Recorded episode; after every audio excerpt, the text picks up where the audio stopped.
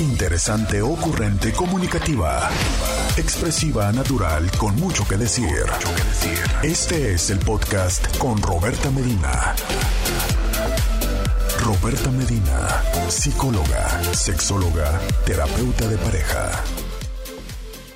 Sucede a tu alrededor. De todo eso y mucho más platicamos de lunes a viernes de 11 a 1 aquí en Diario con Roberta. Y hoy sigo muy contenta y sigo muy feliz porque me acompaña aquí en este espacio. ¿Quién creen que me acompaña? No, ya sí no saben, ¿eh? Bueno, siempre la atinan, pero hoy con más razón tienen que atinarle porque no es el primer día. ¿Quién creen que me acompaña? Pues me acompaña, vamos a ponerla aquí en la imagen. Me acompaña Paulina Millán, quien es psicóloga, sexóloga, directora del Instituto Mexicano de Sexología y una de nuestras intis favoritas. Bueno, ayer, eh, ayer la nominamos la princesa Inti, la ¡Eh! Inti princesa. Sí, bueno, este, es que está en esta monarquía autoimpuesta en la que yo soy la reina absoluta, pues entonces ella es la princesa de las de las Intis. ¿Cómo estás, Pau? Muy bien, feliz de estar aquí eh, para platicar de más temas. Me gusta mucho venir, me gusta mucho que la gente opine, que nos cuente sus experiencias, que nos dé sus opiniones. Ayer se puso bueno, se puso bueno. Eh, nuestros Intis así son, este, son interesantes, son polémicos, eso, son inteligentes. Por eso me caen bien, ¿sabes? Por eso vengo todos los días a pasar mis mañanas con ellas y con ellos y con ellas, eh, porque siempre podemos platicar, conversar y compartir experiencias. Donde, pues, a, eh, en el 1470 de la M, la radio que te escucha, en Facebook, en Inta- Instagram y YouTube, y después en Spotify.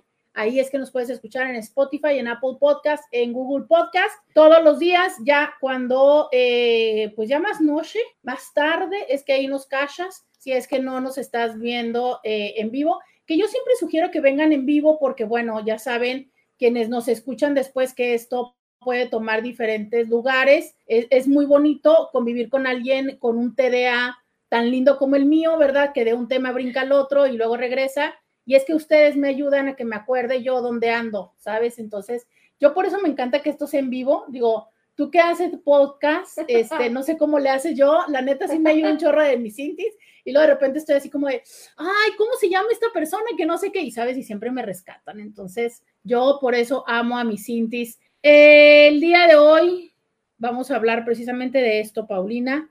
Qué importante es eh, la difícil tarea de complementarnos con otra persona, ¿no?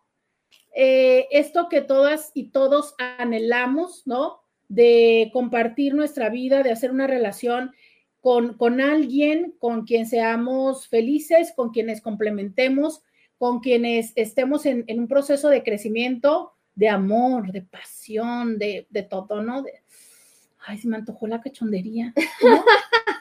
Sí. Es- sí, son los días del mes en los que se me antoja. Oye, pero está complejo, está complejo, cada día va cambiando más. Yo no sé a ti, pero vamos a balconearnos ya de una vez, ¿no? De la edad. Es que a mí me enseñaron como el, el- el rol tradicional de, ay, de, o sea, de te tienes que hacer la difícil, de dónde conoces a las personas, ¿sabes? Uy, no hablemos. Ay, no, no, me- mira, me da ansiedad solamente recordar De recordar. claro. de esto de que ibas a los antros y conocías a una persona y le dabas tu teléfono y que en aquel tiempo el te- el teléfono fijo. Claro. Ay, no, no quiero hablar más. Claro, fíjate que Es que Scooby quiere que yo me case. Sí, yo sé, ya como tenemos la lista de todas las personas que Ah, ya te había tocado a ti, ¿verdad? Sí, aquí yo tengo sí, la sí. lista de los indies que decidieron colaborar con diferentes cosas. Todavía estamos a tiempo. En Sí, un todavía más, nos falta el novio. este, a ver quién colabora. Pero ya tenemos las pantuflas, ya tenemos la música, ¿no? Tenemos el maestro de ceremonias. Sí, sí, sí. Ustedes síganse apuntando para ver qué es lo que van a colaborar, ¿no? Sí, yo aquí tengo los datos de la boda. Muy bien, entonces estamos a tiempo. entre, entre lo que seguimos con el casting de qué es lo que nos van a patrocinar, eh, fíjate que estaba pensando que creo que una boda que a mí me gustaría mucho, con lo que me encanta el agua y la alberca, yo sería una albercada de boda. ¿En serio? Sí, me encanta el agua. ¿Por ibas a no? decir el mar o algo así. Ah, no, no, no, para poderse meter y mojar, no, nada más que no sé cómo sería un traje de novia, de un traje de baño de novia, ¿no? Eh, pues blanco. Mojado. No, en fin, sigamos pensando, todavía podemos planear la boda, pero bueno, entonces en lo que estábamos ahorita es, quiero que ustedes me digan en el 664-123-6969, Paulina Millán, díganos, ustedes, ¿cómo le hacen para el dating? ¿Cómo le hacen para la pesca? ¿Cómo le hacen para conocer personas? ¿Todavía son de los que salen al antro? ¿Todavía son de los que, qué, qué? ¿De dónde pescas, Paulina? A ver, cuéntame. quisiera yo saber, que alguien me diga. pues la verdad es que yo me pareció interesante eso y cómo vamos cambiando la percepción de, esto de las citas, de encontrar personas, qué tanto confiamos en las aplicaciones, qué, eh, pues qué cosas nos mueven y el tema de las, del, por ejemplo, el papel de los mensajes, ¿no?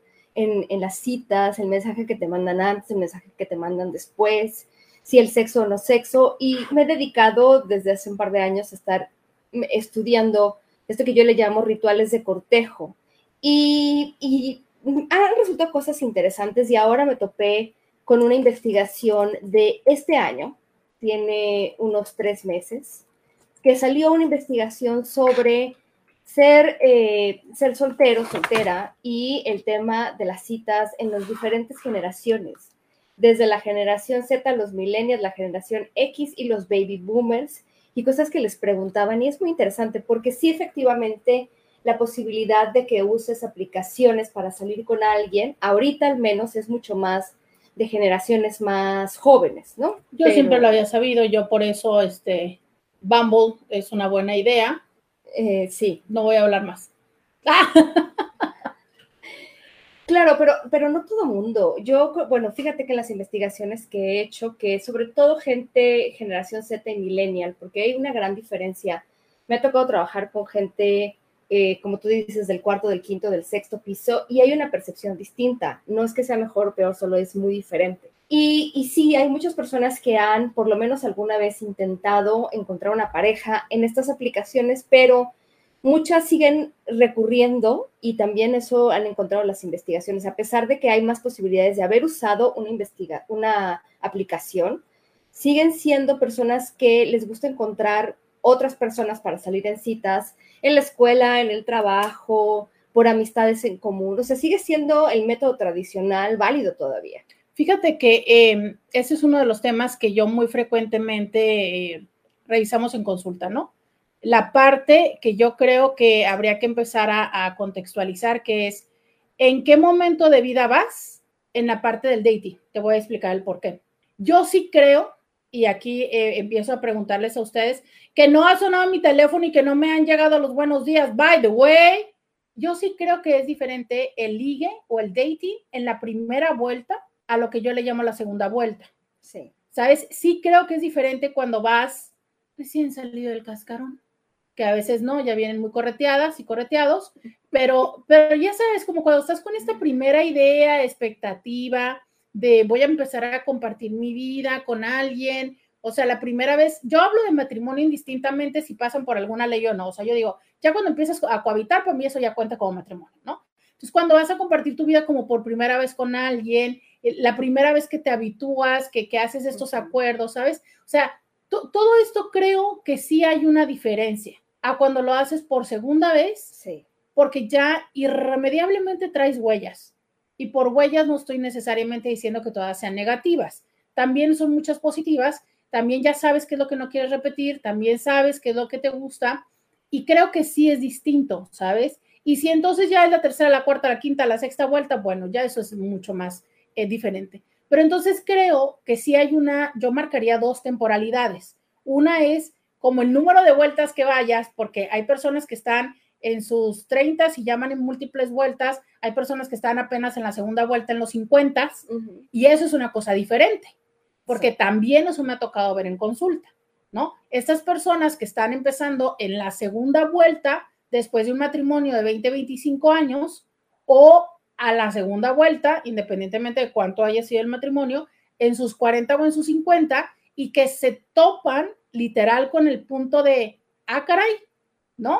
O sea, yo estoy acostumbrado, acostumbrada a que las cosas sean de esta forma y ahora, en general, a mí lo que me dicen es, pareciera que todo va muy acelerado, ¿no? O sea, la sensación en comparativa es todo va muy acelerado. ¿Por qué? Porque lo que nos enseñaron tradicionalmente, ¿sabes? Es esta parte de, ah, empiezas a conocer, independientemente de donde te conozcas, empiezas a conocerte, empiezan a salir, empiezan, ¿sabes? Las cosas van tomando un cierto ritmo pero por otro lado, te descubres que el dating en, los 20, ¡ah! qué fuerte, en los 20 de los 20, ¿no? Ya es una casi regla que la tercera, del tercer date es cama o cama. Desde la primera, ahorita te cuento algunas historias y algunas estadísticas, pero sí, sí, sí. Entonces es como para las personas en esa, en esa etapa de vida, que son mucho de las que yo tengo en consultas y me dicen así como de, ah, caray, esto está muy rápido eso está muy rápido y muchas personas que tienen la expectativa de generar como un espacio emocional de, compartirse, ¿no? Y que ya no lo encuentran, también se sienten como muy desconcertados. Sí, y también hay gente que em, si ya se acostumbró como a este tema de no tener pareja, también empiezan a valorar más el tiempo que pasan en soledad, porque eso que se ha encontrado también en las investigaciones ahora, en las encuestas, es que no todas las personas están tan emocionadas con dejar, a lo mejor sí la soltería, pero no el espacio que tienen y que han hecho y que ahora se han dado cuenta de que, de que les es importante, de que les es interesante. O sea, ya no es tan fácil que quieran decir, ah, bueno, pues ya, ¿no? Que quiero terminar eh, de vivir sola o de vivir solo y de tener este espacio y estas cosas y traer a alguien que ahora va a compartir conmigo cosas y me va a querer imponer a lo mejor como, no sé, como su manera de ver o de vivir, ¿no? Que eso es más complicado también. Fíjate que en esto eh, quiero decir que también ahí me parece que influye. Si ya tuviste una primera vuelta, ¿cómo fue? Sabes, encuentro que muchas personas se quedan como con un cierto grado de mm, resentimiento ante eh, las dinámicas tradicionales de lo que implica vivir con alguien. Y con esto me quedo porque sí quiero platicar un poquito más, pero tenemos que ir a la pausa. Entonces empezamos a recibir los buenos días en el 664-123-6969. Oigan, y quiero que me digan, quiero que me digan qué onda, cómo les va a ustedes, dónde hacen el dating, eh, qué generación son, qué dificultades y qué eh, facilidades encuentran en esto. Vamos a la pausa y volvemos. Roberta Medina. Síguela en las redes sociales. Ya regresamos. 664-123-6969. Eh, a ver, eh, cuando yo me fui a la pausa, me quedé hablando de esta parte, ok, de lo que sí o sí implica el estar en una convivencia con, otras personas, ¿no? O sea, es, eh, tendríamos que entender esto que decías tú, ¿no? que pareciera que conforme más tiempo pasan las personas solas, hay una menor em, disponibilidad de compartir con otras personas. Y, y sí, eh, hay incluso, oh, quiero decir dos cosas en este sentido, ¿no? Sabemos que, por ejemplo, sobre todo en Europa, se está dando mucho este movimiento de que las personas vivan cada quien en su propia casa, aunque estén teniendo una relación de pareja, y que eso sea primordialmente, volvemos otra vez, como en estas personas que en los 50 o los 60 dicen, a ver, yo ya viví lo que es estar con alguien y no necesariamente eh, muero por eso, yo con la convivencia del fin de semana y demás. Pero yo quisiera decir lo siguiente, es, em, sí, sí hay, y la semana pasada estuvimos haciendo eh, dos programas que hablaba de esto, de lo que significa estar con una persona. Y yo lo quisiera decir, no nada más es una pareja, es cuando compartes tu espacio, ya sea con roommates, porque lo estoy viendo con un grupo de, amigos que, viven en, una forma de roommates, es cuando estás con otras personas y que compartes un espacio, si compartes una oficina, es lo mismo. Tienes eh, situaciones que cumplir porque son por la sana convivencia, porque son las responsabilidades compartidas y porque es la responsabilidad afectiva.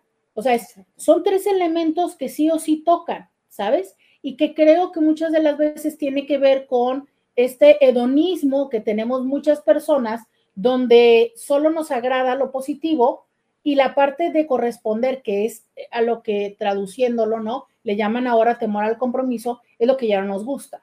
Entonces dices tú, bueno, pues sí está chido porque sí quiero salir contigo, quiero ir a conocer lugares, quiero coger, pero híjole, ya cuando te intenseas, ya cuando estás de mal humor, ya cuando te enfermaste, cuando, te enfermaste, cuando lloras, cuando te pones triste, ya no. Entonces ahí sí te quiero dejar en tu casa, ¿sabes? Y que cuando se te pase me vuelvas a buscar. Pero entonces entendamos que esto es una relación, a mí me suena un poco también de conveniencia, ¿no? Claro. O sea, es de, de un tema que no necesariamente habla de una, del fomentar la intimidad, porque la intimidad es eso, o sea, la intimidad no es coger. No, no. La intimidad es que yo tenga la posibilidad de sentirme triste y que tú estés conmigo, que eh, tú estés enojado y que yo siga contigo, a pesar de que no estemos este, en el mejor momento, ¿sabes? Entonces sí creo que hay un tema ahí de cómo es que los seres humanos, híjole, no nos encanta todo el paquete y de muchas cosas en la vida, de muchas cosas en la vida. Fíjate que incluso a mí la gente cada vez, bueno, que ha pasado ya como por relaciones, me dice es que cada vez me es más complicado encontrar a alguien. Y creo que eso tiene que ver justo con que ya ahí pesa la experiencia y saber un poco ya sabes bien como qué cosas son importantes, no las que pensabas que eran importantes, sino ya tienes algo más claro. Y esto que decíamos de dejar el propio espacio, en esta investigación que yo les comentaba de este año, tiene algunos meses, que, por ejemplo, preguntaron de acuerdo a, diferentes personas, diferentes generaciones, generación Z, millennials, generación X y baby boomers, cosas como, por ejemplo, si disfrutaban más la soltería que estar en una relación. ¿Quién crees que contestó? que tiene más posibilidades? ¿Qué generación? Porque fue una cosa como que se vio así atravesada, como si fuera una línea que va subiendo.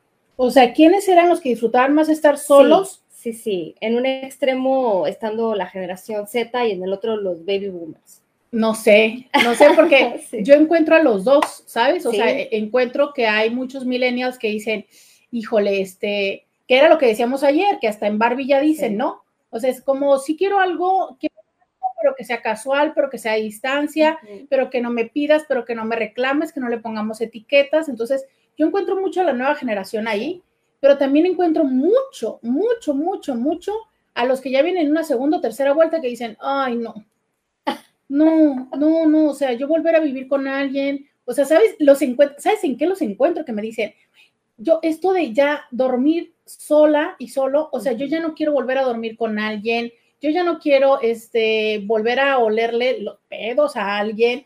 Literal, me dicen, yo ya no quiero volver a compartir mi baño con alguien. yo no entiendo. O sea, que a mí me queda muy, muy claro, ahorita les digo, que no es lo mismo, digo, de la, de la, investigación, pero no es lo mismo empezar una vida en conjunto cuando eh, lo único que has conocido es vivir en casa de tus padres o vivir con roommates o vivir con tus hermanos y hermanas eh, y empezar una vida de pareja que alguien que ya lleva viviendo solo sola 10 años o 5 años o 20 años, ¿no? Sea, tienes ya una vida hecha, tienes no solo las cosas que compraste y los muebles, sino ya también tienes una rutina y a veces están los hijos y todo lo que hay detrás y que ya no es tan fácil de dejar. O sea, cuando tú estás saliendo con alguien, que yo tengo una prima que se casó igual, salió de casa de sus papás, él también, entonces empezaron una vida juntos y es empezar las dinámicas a crearlas en conjunto. Pero no es lo mismo una persona de 45 que conoce a alguien de 50 que ya llevan viviendo por su lado cada quien este, algunos años y entonces ahora cada quien tiene su rutina, su manera de hacer las cosas, desde lo que come en la mañana, a qué hora se levanta, hasta qué hora se va a dormir y entonces ahora vamos a buscar que esas dos cosas coincidan, es mucho más complicado. Claro, pero ahí volvemos a lo mismo, es vamos a buscar que esas cosas coincidan, ¿sabes? Porque si tú ya tienes esta rutina de qué desayunas, de qué horario tienes, de a qué horas llevas a tus hijos y, yo a qué horas entro al trabajo y que si yo hago, no sé, es, a ver, entendamos lo siguiente, que es una realidad. Creo que a mayor recursos, recursos, mayores oportunidades. Yo sé que se suena elitista más no poder lo que estoy diciendo, pero es, si no tienes hijos, tienes mucho más tiempo, ¿sabes? Si tienes este, tu administración económica que te da para ir al gimnasio y comprarte tus proteínas de no sé qué, e ir este, al masaje y al spa y a las clases de zumba pilates, natación y no sé cuánto, claro, ¿sabes? O sea, tienes una rutina súper más enriquecida que a cuando la verdad es que estás como en, en la quinta pregunta, ¿no? De, de, de, resolver, este, de resolver qué es lo que puedes, de, de, salir y de llevar a los hijos y de mal sales a llevar a los hijos y tienes que salir corriendo a la escuela y tienes que preparar el desayuno para todos. Ah, perdón, también se me olvidó. Si tienes una persona en casa que se puede encargar de la comida, así tienes tú que hacer la comida y empacar. Entonces, a ver, eso es una realidad, ¿no? Entonces, si ya tenemos el día lo suficientemente lleno, porque, porque está lleno, porque no tenemos más recursos, y aquí estoy hablando de recursos económicos o recursos humanos, y se suma la presencia de alguien más a tu vida, es que tendríamos que también considerar eso, o sea, se suma, ¿sabes? No es una sustitución, claro. porque no voy a dejar de tener hijos, no, no, porque, no, porque entonces, si antes yo, este, no sé, eh, comía eh, sándwiches toda la semana, y ahora cuando estoy con alguien, pues es a la otra persona no la voy a obligar a comer sándwiches. Entonces, tenemos que generar estos espacios. Y esa es una dinámica muy importante, ¿sabes? Pero entonces, si yo sí estoy acostumbrada a comer sándwiches y tú no, pues, ¿qué hacemos? O sea, es, tenemos que buscar la forma de ensamblarnos y de ceder ambas partes y de crear una nueva dinámica. Sí, es por eso que yo creo que muchas personas han optado por esto que dices, ¿no? Por vivir juntos separados, creo que así le dicen, ¿no? Juntos separados. Y hay una mujer en, TikTok que tiene una cuenta. Yo hablo de TikTok como si lo viera todos los días. Nunca lo abro, pero, de estas cosas me entero. Y ella decía, justo así se llama su cuenta, y se dedica como a hablar de cómo es esta vida. Eh, y, y, está muy bien ahí el tema de los recursos. Pudieron comprar una casa como duplex. Eh, y entonces, como que cada quien tiene su espacio, pero tienen áreas en común, pero son muy buenos espacios. Y ella decía, yo soy una persona maximalista. O sea, a mí me encanta llenar de cosas su casa. La casa dice, está...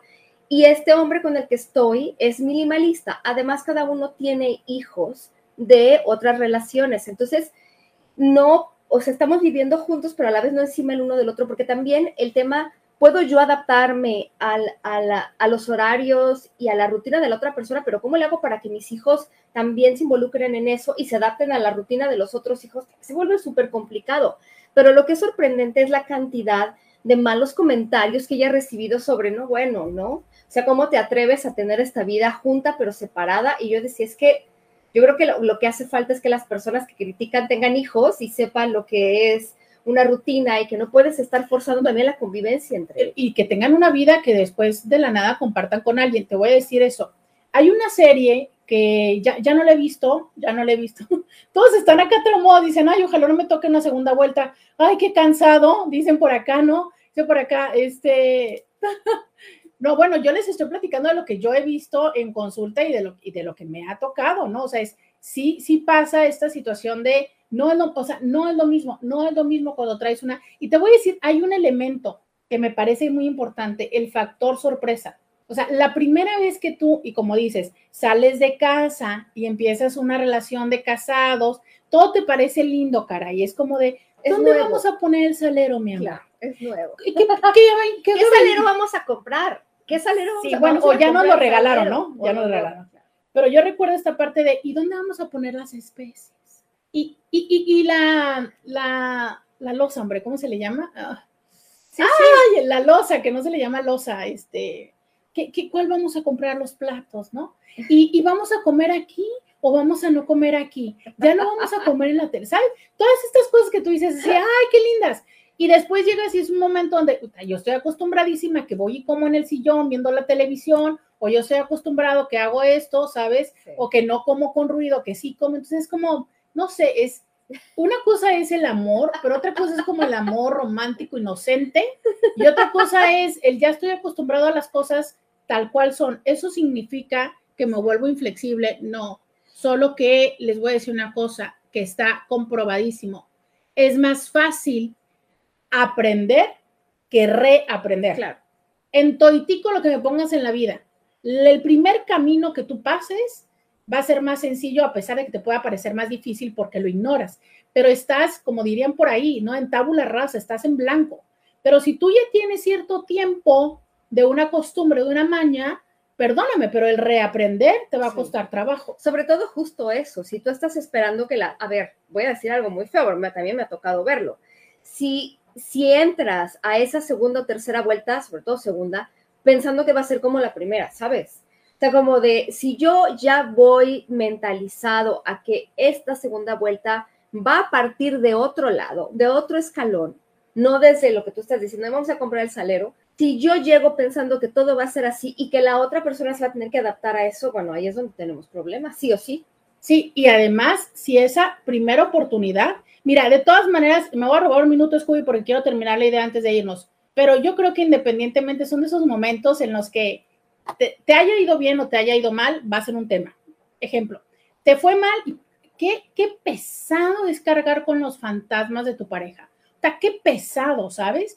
¿Por qué? Porque entonces la pareja dejamos de ver a la persona que tenemos enfrente por estar viendo nuestros fantasmas. Y no nada más la otra persona lo hace, tú también lo haces. O sea, tú también de repente te puedes dar cuenta que estás, en vez de pensando en esta persona, es como, uy, no, pues como mi ex no quería, o yo ya me acostumbré a no ser tal cosa porque pues fulana o sutana así lo hacía, ya ni siquiera le preguntas a la que tienes enfrente, ¿sabes? Ya vas como por añadidura. Eso es si te fue mal. Si te fue mal, cargas fantasmas. Y si te fue bien, ¡uh! expectativas. ¡Qué pereza!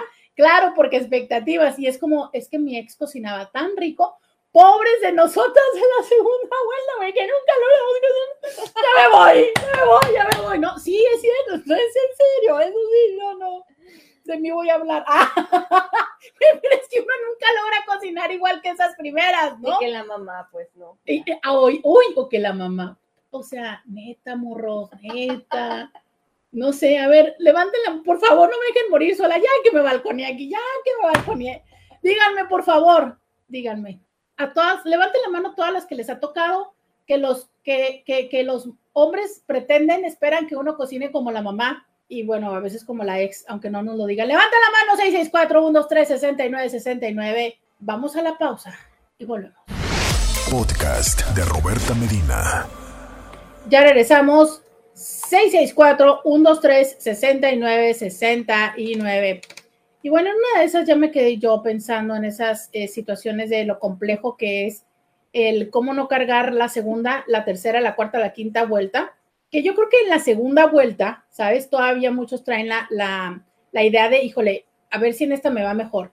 Pero ya cuando viene en la tercera, en la cuarta, en la quinta, no, no, no, no, ya es como, ya escucho mucho esta parte de, yo ya sé lo que me gusta, yo ya sé lo que quiero y, tal, ¿no? Entonces sí está chido, pero también seguramente te vas a encontrar con algo, con otra persona que también sepa lo que quiere y lo que busca, ¿no? Entonces, sí o sí es un ejercicio de encontrarnos a la mitad del camino. Entonces, todo esto para decirte que no sé, no sé si los, si los Zetas o los boomers. Mira. A ver, ¿qué dijo la encuesta? Em, la gente que bueno, primero, la gente que disfruta más eh, ser soltero, soltera, que estar en una relación, dijeron que sí, el 73% de los baby boomers, el 64% de la generación X, 59% de los millennials y 53% de la generación Z. Pero tiene todo el sentido del mundo si ya son personas que le encontraron como sea, ya vivieron esa etapa y a lo mejor ahora están viviendo la soltería y esa parte la disfrutan o ya se acostumbraron a la soltería. Entonces va tal cual. Los que más disfrutan son los baby boomers. Pero, pero, personas que creen que no encuentran a alguien, que es lo que yo te decía, para cubrir sus expectativas. También está así. Muchos más baby boomers, bueno, 56%, 56% de la generación Z, 53% eh, de los millennials, 65% de la generación X y 62% de los baby boomers. O sea, es más común que las personas te digan, yo no encuentro a alguien que cubra mis expectativas a mayor edad, tengo una persona, por lo menos si comparas los generación Z y los millennials versus los generación X y los baby boomers. Porque yo sí creo que te vas dando cuenta de que a lo mejor tú tenías una lista de cosas que eran importantes y que siguen siendo importantes, pero ya encontraste otras en el camino que no tenías agregadas a la lista, pero a partir de que viviste con alguien o tuviste hijos con alguien o te casaste con alguien, ya empiezas a entender que pueden ser más importantes. Entonces le vas sumando cosas a la lista. Oye, aquí me dice alguien, yo quedé traumatizada, odio cocinar. Es en serio. Eh, o sea, sí, sí queda, sí, sí, sí queda huella. Todo lo contrario de lo que diría Bronco, que no quede huella, pues es que no hay forma en la que no te quede huella cuando ya tuviste una experiencia eh, de cohabitar con alguien, Em, me pregunto, con esto que, que estabas tú diciendo, eh, tengo una curiosidad. Todas las personas que han tenido roommates en su vida, por favor levanten la mano. Todas las personas que han tenido roommates, la experiencia de tener roommates les ha ayudado a definir lo que buscan de una pareja, ¿no? No, a mí no, no. O sea, porque sigue siendo cohabitar, ¿sabes? O sea, sigue siendo esta parte de darte cuenta.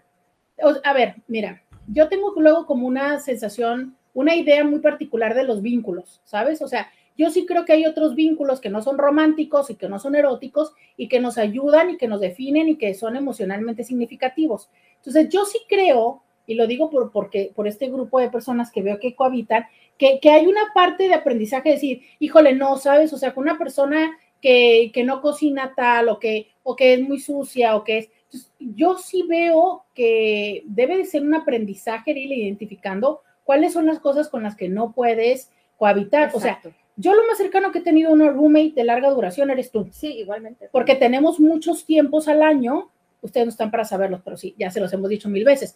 Tenemos muchas veces al año en el que convivimos por muchos días. Claro. Entonces, con quien he tenido esa experiencia de... Y viajamos. Y viajamos, ¿no? Entonces, que he tenido la experiencia de, oye, ¿cómo vamos a comprar el mandado? Este, ¿quién paga la comida? ¿Sabes qué? Lo que hemos dicho en otros momentos, tú pagas el desayuno, yo pago. O sea, toda esta dinámica, yo sí creo que te va enseñando un poco, ¿no? Y que también puede ir generando expectativas a cuando tienes una pareja que dices, oye, o sea, pues ¿por qué con Paulina sí me entiendo y por qué acá no? no, yo, yo sí, sí me parecería que pudiera ayudar, ¿no? O sea, ¿ustedes qué dicen? Sí, sí. A versus una persona que toda su vida nada más ha vivido en casa de mamá y de papá, ¿sabes? O que ha vivido con otras, o sea, no sé, yo creo que un poco sí te puede ir ayudando la experiencia de compartir los espacios con alguien. Dice, yo dejé de cocinar porque a mi ex le gustaba mi comida y era un abusivo. Cinco años después se me dificulta cocinar todavía. Asocias la cocina con alguien que, pues que no. Pero fíjate qué difícil, ¿no? Porque si es algo que a ella le sale muy bien, ¿Cómo podemos llegar a privarnos y privar a otros de, de un atributo personal por un daño? O sea, estoy pensando ahorita, por ejemplo, para a lo mejor si eres, ella es buena, ¿por qué? Para el petate y si eres buena para el metate también, ¿no? Para la cogición. O sea, ¿cómo hay veces que esas experiencias negativas nos, nos afectan y ya no lo podemos compartir con otras personas, ¿no? Sí, es verdad, es verdad, porque además eh, hay muchas cosas que hay gente que no quiere volver a intentar ya de verdad, eh, incluso vivir con alguien también, o sea, solamente vivir por todo lo, por, porque la separación, yo he conocido mucha gente que me dice, es que yo estuve casado, conviví con alguien y la sola separación fue tal el trauma que no quiero nunca más volver a cohabitar con alguien. Y yo les voy a decir a todas esas personas que tumben yo conocí a alguien que decía, es que yo no me quiero volver a divorciar. Yo le decía, bueno, qué fuerte, ¿no? Porque de todas maneras, o sea, una vez que cohabitas, una vez que compartes tu vida con alguien, ya, o sea, la diferencia es que no hayas firmado un papel, pero te cuento que emocionalmente va a ser lo mismo. Va a ser lo mismo. Entonces, de verdad, por favor, túmbense el rollo. La única forma de no volver a repetir esas experiencias es, pues, vivan en el, pues, en la punta del cerro, ¿no? Y, no se vinculen con alguien y practiquen la abstinencia sexual y emocional, porque de, que se van a volver a divorciar en la vida, se van a volver a divorciar. Sí, ahora fíjate, e, en esta misma encuesta que les preguntaban por qué no estaban saliendo con alguien, había una opción que decía, me es complicado conocer gente. Y aquí la generación que más dijo que le es complicado conocer gente fueron los millennials, seguidos por la generación Z, fíjate, la generación de las aplicaciones, o sea, los dos. Los millennials, la generación Z, mucho más que la generación X, digo, con algunos puntos de diferencia, y los baby boomers. ¿Cómo ves? Mire qué bonito lo que dice Román, ¿no? Dice, pero es que tiene que ser algo continuo por largo tiempo, porque cuando es de vez en cuando, siempre haces lo mejor para que el invitado esté cómodo, aunque sea una o dos semanas. Y definitivo, o sea, lo digo porque si, si personas en esta vida son grandiosos hostes, ¿cómo se dice hostes en español? anfitriones, son, son Román y Jerry, o sea, es, por ejemplo, no hay forma, no hay forma en la que tú estando con ellos no, no te sientas hiper, súper bien atendida y demás. Claro, pero porque también es una expectativa, como lo dice, ¿no? Es porque son invitados. Claro. Y creo que, un, a ver, es una cosa muy diferente estar de invitado en un espacio a ya vivir en el espacio. y hay personas como nosotras que vamos a trabajar alguno, o sea, claro, porque te levantas temprano y no te levantas a platicar y, o sea, empieza a hacer una convivencia de, de, vamos a trabajar y tenemos que salir a tiempo y llegamos cansados, ¿no? Y, y hay otra cosa que aquí me parece bien interesante es cuando las personas no comprenden la diferencia entre ser, pues dígalo, entre ser invitados en un espacio y entre ya eh, vivir y residir en un espacio. Yo quiero decir eso porque hay tantas personas que se van a, a iniciar una vida juntos después de haber tenido relaciones de larga distancia y esto es lo que viven en las relaciones de larga distancia porque cada que se van a ver son como vacaciones, porque la persona está arreglando el espacio, porque arregla la agenda para ir a ver. Entonces, llevan varios años, yo conocí a alguien así y se casó, ¿no? Porque decía, es que todo funciona muy bien, porque cuando viajo a ver a esta persona que además vivía en otro país, pues se pone todo muy lindo, nos la pasamos muy bien, salimos de fin de semana y cuando viene también yo separo una parte del trabajo y entonces creo que vamos a hacer magnífica pareja casada y nos vamos a casar por todas las leyes. Y entonces eh, me acuerdo que, tuve un problema porque una de las partes decía, yo creo que primero hay que vivir realmente juntos, ¿no? Y ver si realmente funcionamos y la otra parte insistía en casarse. Bueno, eso no terminó bien, porque claro que es muy diferente la relación a larga distancia donde nos estamos viendo solamente en ciertas situaciones donde nos vamos a, digo, y hacemos un espacio para estar, que, eh, ¿no? Que estar viviendo ya juntos y el trabajo y todo lo demás. Sí, y es que no nada más es acerca del espacio, es acerca de todas las emociones. Me recuerdas una persona que tenía una relación con alguien más y que esa relación, que era de fin de semana precisamente por la distancia, y en una relación donde mientras eran esos fines de semana la pasaban muy bien. Pero en algún momento una de las dos partes en ese fin de semana tiene que trabajar. Y la otra persona, ¿sabes? Como absolutamente indispuesta a decir, oye, no, o sea, es, pero ¿por qué estás estresada, no? O sea, ah, no, pero es que si yo estoy aquí, no, no es que no me dedicas tiempo y demás. A ver, espérame, es que una cosa es cuando estamos en este plan absoluta, totalmente vacacional, y otra es cuando estamos en un espacio, ya sea el tuyo o el mío, o que alguno de los dos, porque ahora como desde el home office, traemos esta parte laboral. Y sabes que cuando vives con alguien, vives con esta persona mientras esta persona trabaja, mientras esta persona tiene colitis y tiene pedos y tiene eh, literal pedos, gases, ¿no? Estomacales, mientras, es que es un, esa es una realidad, ¿sabes? O sea, mientras tiene este, noches de insomnio, mientras tiene mal humor, entonces es esta la realidad a la que creo que muchas veces decimos, está qué flojera. Y que yo sé que muchos estarán diciendo, no, bueno, me está rompiendo el romanticismo. No, bueno, un poco de realidad. E, e, ese es parte también del romance, ¿no? O sea, ¿qué haces con esto? ¿Te, molestas porque la otra persona tiene esas indisposiciones físicas? ¿Te ríes de esto o aprendes a tomar los espacios eh, privados, ¿no? De entender que, bueno, si la otra persona este, necesita su espacio para poder ir al baño, bueno, entiendes que si la otra persona entra al baño, tú le subes a la televisión, ¿sabes?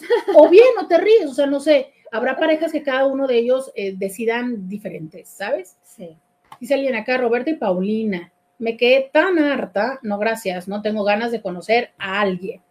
Pasa eso. Sí, es que también pasa. Y bueno, yo digo, habrá momentos en los que sea justo eso, eh, transitorio y está bien, porque también hace poco decía alguien en consulta, ¿no? Me topé con este chavo, eh, bueno, me quedo con eh, la idea de que les voy a contar el ejemplo, pero voy a ir a la pausa. Vamos a la pausa y volvemos. Roberta Medina. Síguela en las redes sociales. Ya regresamos. 664-123-6969. Ese es el teléfono que tenemos aquí en Diario con Roberta. Te saluda Roberta Medina. Eh, estoy aquí, tenemos un audio eh, que vamos a ponerles, que vamos para que ustedes escuchen, porque también podemos poner audios, claro que sí, también podemos eh, ponerles audios y para mí me encanta escuchar. no te rías, Román, no te rías. Hola Roberta, muy buen día. Aquí reportándonos al pie del cañón, ya sabes, escuchándote. Bye. Hola Roberta, buenos días de nuevo a ti y a tu invitada. Por un comentario. Mis hijas no batallan con eso de que no sepan cocinar. Yo a sus parejas, cada que nos reunimos, los jalo. A mí me gusta cocinar mucho, ya te lo he comentado en otra ocasión.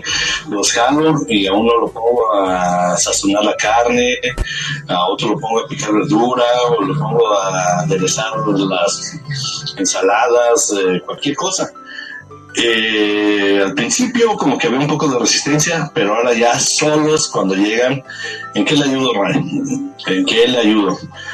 Se ponen y, sí, este, pues ya les, les dio el gusto por la cocina. Que los dos tenían ya algo de, experiencia, ¿no? Pero ahora ya lo demuestran más. ¿Sale? Bye. es otro comentario. Eso de la tercera, cuarta, quinta vuelta, eh, ya hay mucha promiscuidad, ¿no? No, no, como que no son personas que nunca van a poder convivir con otra pareja o qué pasa? No, bueno, pero yo no decía al mismo tiempo, o sea, no, no decía que, fuera tres cuarta, oiga, no decía que fuera tres cuarta vuelta al mismo tiempo, pero yo nada más quería decir, ay, qué chido tener un papá que te los entrena. qué inteligente papá, ¿no? De, miren, este, pero bueno, no dudaría que eso lo hagan en los domingos familiares, pero no necesariamente en, la casa, ¿verdad? Pero en fin. Eh, oigan, este, tengo más WhatsApps. Muchas gracias por escribirme. Hola, soy uno de tus felices divorciados. Ay, mira, no había pensado en eso. Yo debería de ser un club de mis felices divorciados. Exactamente. Ay, qué fuerte. Pero sí es cierto, tengo varios, tengo muchos felices divorciados. Bueno, dice, yo soy uno, ah, bueno, para quien no lo entiende, es que él estuvo en terapia conmigo y eh, pasamos por este proceso, ¿sabes? Y ahora pues ya es un feliz divorciado. Y entonces dice, ya en estos casi tres años, tres años que te divorciaste, oh my God, qué rápido pasó el tiempo. Yo me acuerdo que él fue uno de mis primeros pacientes a distancia cuando la no se hacía, ¿sabes? Claro. Pero bueno, en fin. Dice, eh, ya en, esos casi tres años intenté una vez una relación seria, no se logró. Gracias al haber aprendido de tu lado, límites, las red flags, etcétera, todo lo que están comentando que pasa me ha dado acerca de convivir con alguien más y la verdad, no. Algo serio, no. Creo en el amor, lo viví, lo sentí en mi interior, en mi intento anterior, pero no permitir que me cegara. Qué chido, ¿no? Cuando aprendes y dices tú, o sea, es esto me gusta, pero ya ahorita soy consciente de las cosas que empiezan a pintar mal, entonces mejor pongo a distancia a tiempo. una conciencia que incluye las cosas que pintan bien, porque cuando empiezas una relación muchas cosas pintan bien, pero también es una etapa y va a haber una etapa de, o sea, de adaptarse a la otra persona. Entonces también entender las distintas etapas de eh, desde enamorarse hasta estar con otra persona, pues es como también es parte del aprendizaje, ¿no? Porque entonces saber que de repente, pues no siempre te va a parecer maravilloso que se despierte a las 5 de la mañana o que se vaya a dormir a las 5 de la mañana, ¿verdad? O sea, es como, en un principio puedes adaptarte muy bien a todo eso, pero que va a pasar el tiempo y que las cosas van a ir pues, siendo diferentes. De hecho, fíjate que hay una encuesta de un lugar que se llama Pew, Pew Research, que es, siempre hacen investigaciones bastante serias sobre el tema de la sexualidad de la pareja y de otros temas, pero también tienen datos interesantes. Y fíjate que encontraron que el 47% de las personas considera que es mucho más difícil encontrar una pareja y salir en citas hoy de lo que fue hace 10 años. ¿Cuánto? ¿Qué porcentaje? 47%. Que es más difícil encontrar una pareja hoy de lo que hace 10 años. Exacto, hace una década, exacto. Y 19% dice que es más fácil, fíjate, pero sobre todo las mujeres es eh, son las que encuentran más complicado, ¿no? El 55% de las mujeres versus el 39% de los hombres. Y cuando les preguntan por qué es más difícil, eh, la primera respuesta, al menos en las mujeres, es que hay más riesgo físico y emocional. Eso es también muy interesante. Eh, hablan de la tecnología, tanto hombres como mujeres, como una cosa que no saben, no, no saben cómo entrarle a las aplicaciones. Sienten que es más impersonal, que es más difícil encontrar gente, que es más casual, que eso es algo muy interesante, que tú y yo tenemos que hablar de eso en un momento más, de cómo se percibe ahora el tema de las relaciones. Alguna vez lo platicábamos, ¿no? Como que tienes que ser muy cool con esto, no lo puedes ver como algo eh, más intenso, porque entonces eso va contra la cultura del, ¿no? del, del dating ahora, que la gente está más ocupada, que sí lo creo, ¿no? Ahora está más ocupada, y que también las expectativas sociales han cambiado. Híjole. Esa es la percepción de la gente. Sí, bueno, pero yo siempre pienso diferente, y ahí les va la mía. No, está bien, está bien. Yo, yo creo que es más fácil encontrar personas. Ah, sí, claro. Más difícil hacer pareja. Ajá. ¿Sabes? Yo creo que la pareja se hace. Creo que coincides con eh, sujetos, sujetas, con prospectos, prospectas, ¿sabes? Entonces creo que obviamente la tecnología nos acerca a la posibilidad de toparnos con personas, pero una relación de pareja se construye, ¿sabes? Se construye. Y creo que eh, estamos en un, en un proceso donde es más difícil, donde hay menos elementos y menos recursos para construirla. Eso creo, ¿sabes? Sí. Pero yo sí, a ver, es que antes, antes era como, puta, o sea, tenías que esperarte a que algún amigo o alguna amiga te presentara a alguien. Y yo recuerdo perfectamente que era como, yo lo recuerdo perfecto, qué horror, pero era como, tenías que en la universidad haber pescado algo, porque si ya no pescaste nada en la universidad, era como, y qué complicado, ¿dónde vas a encontrar? Entonces tu siguiente oportunidad era el trabajo, ¿sabes? Y yo que estudié no sé cuántas universidades y cuántos trabajos he tenido, ¿no? Pero es, esa era la parte. Y, y, se te reducían las oportunidades, ¿sabes? Y los, no, yo creo que es mucho más fácil ahorita. Es más, a lo mejor lo pondría que nos hemos minimizado a, a catálogos, ¿sabes? Es un catálogo o catálogo, siempre lo digo al revés. Pero, ¿sabes? Ahorita yo veo que, que, que tenemos catálogos disponibles. Tú dime de qué quieres, ¿no? O sea, ¿quieres comer claro. más ligero? Bájate Tinder. ¿Quieres algo donde exista este... Eh, pseudoempoderamiento femenino, bájate Bumble. ¿Quieres un sugar? Bájate la de Sudi. ¿Quieres una persona este, También con, con curvas, no? Okay. Bájate la de curvas. O sea, es, para todos hay catálogo, que luego es bien chistoso porque los mismos individuos andan en todas, ¿verdad? No es que yo ande andando en todas, me han dicho, pero bueno. Entonces, a ver, pero lo que sí creo es que hay menos, menos ganas de pasar por esto, ¿sabes? Y vuelvo otra vez a la película de Barbie. O sea, es cuando ya en la película de Barbie lo toman como una parte que yo sé que está llena de ironía esa película, sé que hay sarcasmo, pero de, de lo que hablan es de lo que se está viviendo en la, en, en la realidad.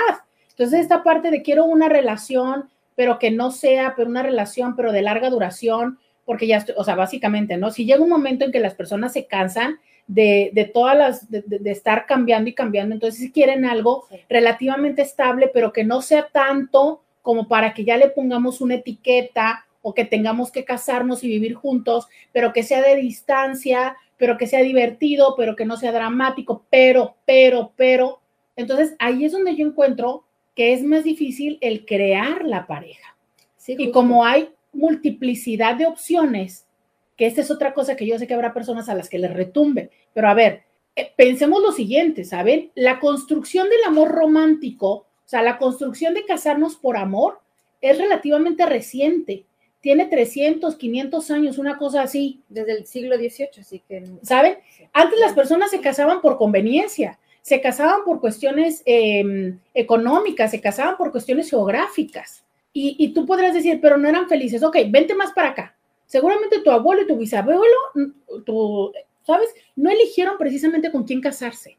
O, o lo medio eligieron y ni siquiera tuvieron un noviazgo como el que tenemos nosotros, ¿sabes? Hay muchos espacios todavía en México cuyo noviazgo, que ya son pocos, pero cuyo noviazgo es verse a través de la reja, ¿no? O, el verse en el, en el porche de la casa.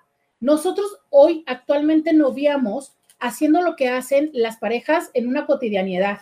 Y no me estoy refiriendo a coger, me estoy refiriendo a que tenemos relaciones eróticas, nos vamos de viaje, nos quedamos en la casa de la otra persona, la otra persona se queda en tu casa el fin de semana, ¿sabes? Entonces, todas estas partes se van haciendo más accesibles y también por eso se nos hace mucho más accesible darle la vuelta a la página.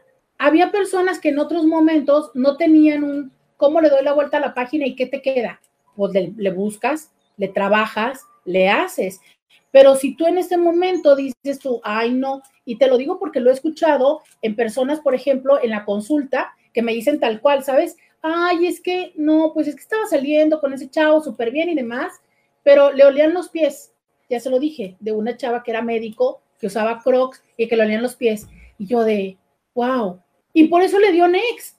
Y yo, yo digo, porque la, la, percepción es que hay muchas posibilidades y hay muchas personas. ¿Por qué quedarte con la que le huelen los pies? Esa es la percepción. No, y hay un, hay un tema que tal cual se llama, que es el dilema de tomar decisiones. Entre más número de opciones, más dificultad de tomar decisiones. Pero a ver, yo digo, yo, yo esa vez me quedé así como de, ¿what? O sea, porque la chava era un súper partidazo en mil cosas, pero era médica, usaba crocs y le olían los pies. Y por eso fue next. Yo digo, a ver, ¿Dónde quedó la parte de a lo mejor te lo digo? ¿Dónde quedó la parte de, bueno, seguramente por ser, pero hay otros zapatos? ¿No?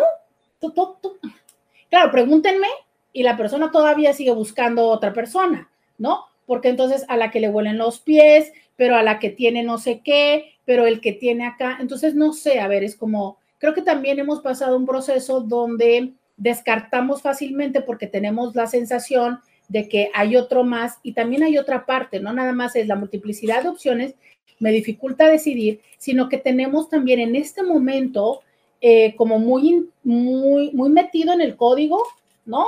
El me lo merezco y el si me merezco, ¿sabes? El me merezco mucho más. Es como siempre estar buscando más y más y más. Entonces, puede ser que ya encontré a alguien, pero yo digo, híjole, pero ¿y si pero este como que no me encanta o esto no me encanta físicamente y si me encuentro a alguien que sí, y si me quedo aquí y eso significa que ya cerré la puerta para quien va a venir, entonces nos da una sensación así como de, oh, no, esta parte que les digo tanto, detrás de una decisión siempre hay una renuncia. Entonces el hecho de decir, híjole, ya le voy a dar delete a la aplicación, ya voy a cerrar la puerta a que cuando alguien me coquetee, yo ya tenga que decir que no, por, ¿no? Y entonces en el, esa parte dejamos la puerta medio abierta, a lo mejor cierro mi aplicación, pero dejo la puerta medio abierta para ver si en ese otro momento me encuentro a alguien. Y claro, siempre te vas a encontrar a alguien. Escúchame muy bien lo que te digo, siempre te lo vas a encontrar. Pero, ¿sabes? Te vas a encontrar el efecto de la dopamina en tu cuerpo. No significa que te vayas a encontrar a una persona mejor de la que ya tienes. ¿Por qué? Porque eso es una persona desconocida. Y ante cualquier persona desconocida, ante cualquier estímulo nuevo, claro, tu corazón va a volver a ser tuntún y el de abajo también, ¿no? Pero no significa que pasado los tres, ¿por qué te ríes, Paulina? Yo aquí estoy en todo momento de seriedad, pero no significa que pasado los tres meses no vayas a sentir lo mismo o perdón, peor, porque a lo mejor esa persona no nada más le huelen los pies, le huele la historia de vida, en fin, ya, habla tú porque te estás riendo de mí nada más después de la pausa. Vamos a la pausa. Podcast de Roberta Medina. No me importa que me pongan música de relajación. Yo me quedé intensa y así regreso. Bienvenida, bienvenido a la segunda hora de Diario con Roberta. Te saluda Roberta Medina, soy psicóloga, sexóloga, terapeuta sexual, terapeuta de pareja, terapeuta de familia. De lunes a viernes, la INTI con la que platicas temas de la vida, del amor, del sexo, de lo que sucede a tu alrededor y también de lo que no pasa, ¿no? Digo, como de encontrar pareja, que un poco es el tema indirecto del día de hoy. Una vez más compartiendo con eh, Paulina Millán, una muy querida amiga, INTI, directora del Instituto Mexicano de Sexología, y eh, está aquí conmigo. Ahora sí, puedes hablar. Ahora ya. No, bueno, yo te quería más bien preguntar si tú creías que Em, será que eh, lo que aprendemos sobre, si, o sea, sobre cómo salir en citas, si es que alguien, porque a mí en la investigación que ahora les comentaba al principio que hago sobre rituales de cortejo, les pregunto mucho a hombres y mujeres qué cosas aprendieron en su casa sobre eh, cómo te tienes que comportar salir, cuando sales con alguien, porque sí son cosas que se aprenden, ¿no? Claro, claro, y yo creo que te los enseñan eh, desde casa, ¿no? Desde no hagas esto. Yo creo que es como de estas conversaciones o de las incluso las formas en las que mamá y papá aprovechan como para empezar a tener esa conversación, ya sabes, pero si las aprendes en casa, las aprendes con tus amigas. Creo que lamentablemente, y lo digo tal cual, las aprendes muchísimo a través de las películas, ¿sabes? Y a través de ahora las series. Entonces, hay como una eh, idea que, a ver, yo cuestionaría, porque a veces nos ayuda mucho para darnos cuenta y decir, eh, o sea, estoy, eh, estoy, a veces te quiero decir, a veces me doy cuenta, yo me ha pasado estos momentos personalmente donde puedo decir, híjole, a lo mejor sí estoy esperando mucho o a lo mejor sí soy súper ñoña, ¿sabes? Y el mundo va mucha más a prisa del, del que yo, pero también en otros momentos, eh, no sé, me preocuparía que lo estemos viviendo también como una exigencia, ¿sabes? O sea, el hecho de decir, híjole, es que ahora tengo que moverme a este lugar. Yo quiero plantearlo en este momento, es, eh, si tú te das cuenta que estás en el mundo ñoño, ¿no? Y te das cuenta que el mundo es muy a prisa, sí te sugeriría, mm, como a lo mejor, eh, suéltate un poquito, ¿no? Pero si también sientes que tienes que estar súper suelto y demás, y esto no te va a tus principios eh, personales, tampoco te obligues tanto, ¿sabes? Porque creo que la cruda moral es un elemento que nadie debemos de vivir en la vida. O sea, es si te lo estás haciendo por obligarte, no transites ese camino. ¿sabes? Porque después te puedes sentir culpable, porque las cosas potencialmente no van a funcionar. Suena nefasto lo que te digo, pero no va a funcionar al primer intento, no necesariamente, aunque yo antes lo aseguraba y ahora tengo mis dudas, pero probablemente no funcione el primer intento, probablemente no va a funcionar el segundo, probablemente va a funcionar hasta el tercero o el cuarto. Y cuando lo entendemos como una práctica así, creo que esta estadística, creo que una parte lo vas viviendo y dices tú, bueno, pues esta experiencia estuvo chido, ¿no? me atrevía a ir a conocer, me atrevía a tal. Pero si te estás obligando y llevándote a un lugar difícil emocionalmente, cuando eso no funcione, vas a pensar que además fue tu culpa o te vas a arrepentir o te vas a enojar contigo misma de haber hecho algo o, o contigo mismo de haber hecho algo que no querías. Y creo que eso va a dificultar más el proceso de seguir en el dating. Sí, soy clara con esto. Sí, sí no va a funcionar, muy probablemente no va a funcionar con la primera, con la segunda, con la tercera. ¿no? alguien decía, ¿y qué pasa si son pocas y malas las opciones? Pues te quedas soltera, total, está de moda, ¿no? No es cierto. ¿Qué pasa si son pocas y malas las opciones? Eh, yo creo que hay que saber dónde buscamos también y tener claro qué es lo que buscamos. Creo que no siempre eh, lo tenemos. Yo, yo he llegado a la conclusión, si ustedes tienen una persona cercana, hagan esta famosa lista de las cosas importantes, esenciales y accesorias que quieren buscar en una persona. Y le entregan esa lista a la persona, ¿no? Las cosas esenciales, ya lo ha hablado aquí Roberto en este programa, son las cosas no negociables, tienen que estar sí o sí. Eh, para algunas personas, por ejemplo, una adicción no es negociable o lo que sea, ¿no? Eh, hay gente que le importa mucho hasta la religión. Bueno, esas son las no negociables. Luego están las importantes, que se pueden negociar, si no están presentes, va a ser un tema de conflicto, pero se puede negociar. Y las accesorias, que si están, pues está bien, pero si no están, no son un motivo de problema. O sea, qué bueno que esa persona además le gusten las películas de terror, pero si no está, es al final accesoria. Y hacer esa lista previo a encontrar una pareja. Y yo les diría, denle esa lista a una persona que ustedes consideran cercana, de familia, de amistad, para que entonces cuando encuentren a una persona puedan comparar con la lista, porque de repente si tratamos de hacer la lista ya con la persona enfrente, estamos tratando de adaptar la lista a la persona. Y yo también te diría, eh, alguien que tenga más o menos una condición o circunstancia eh, general eh, similar a ti, y si no, por favor, ven a terapia, y que alguien te diga, oye, este, no manches, ¿sabes? Estás pidiendo demasiado, o, a ver, y que también te ayude a ponerte en un espejo, querida y querido, y a ver qué estás tú dando. O sea, yo también le agregaría esa columna, ¿qué estoy dispuesta a dar o no dar? Porque desde este lugar, que creo que no terminé la idea donde les decía que cada vez es más el yo merezco y el yo tengo y el yo no quiero, y esta, esta filosofía tan, tan actual en este momento de nada más, no voy a hacer nada que no quiera y yo merezco todo bien y tal, ¿no? Entonces, de repente, oye, estamos pidiendo y en esta dinámica que, bueno, no sé si estoy a favor o en contra de donde nos denominamos, ¿no? Pero voy a utilizarla para el ejemplo, donde, a ver, mi vida, tú eres un 5, un 6 y vas por la vida esperando que te llegue un 10, ¿sabes? Y a una persona de 9.5 la rechazas. Híjole, no sé, o sea, a ver, es como yo, yo sí creo que hay que pedir en función de lo que estás dispuesto y disponible a dar, ¿sabes? Entonces también calíbrate en esto, porque sí podrás tú sentirte ser un 10, pero la realidad es que no lo eres, papito o mamita, ¿sabes? Entonces, también ve con esto, ¿no? Porque, a ver, eh, yo tengo una, una, una fase, a mí ya la estadística no se me da como a Pau, pero yo aplico mi estadística, que es la siguiente.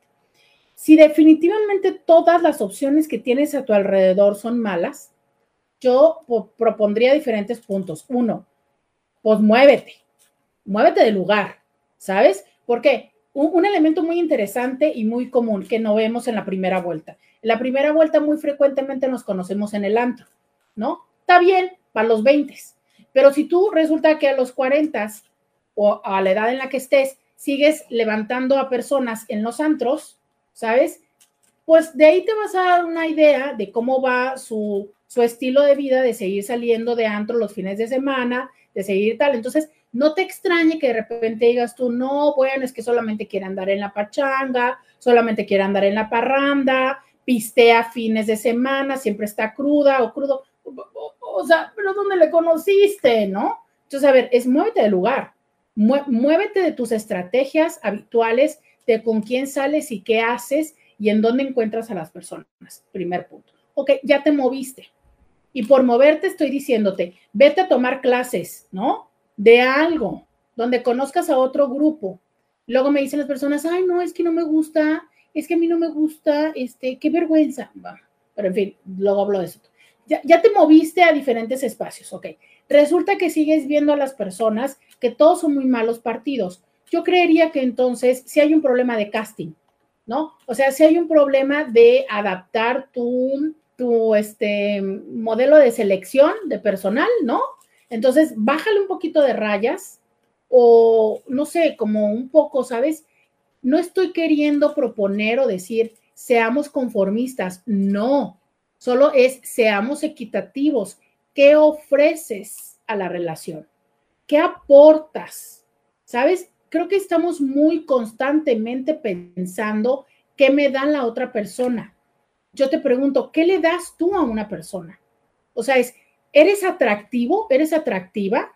¿Sabes? O lo que piensas es, eh, que mereces a una persona porque estás joven. Híjole, sí, la juventud está muy chida, pero la juventud se te va a acabar, mamita o papito, ¿no? Es que yo estoy bien buena, ¿no? O estoy bien bueno, mi cuerpo. Sí, bueno, pero el cuerpo también se va a acabar.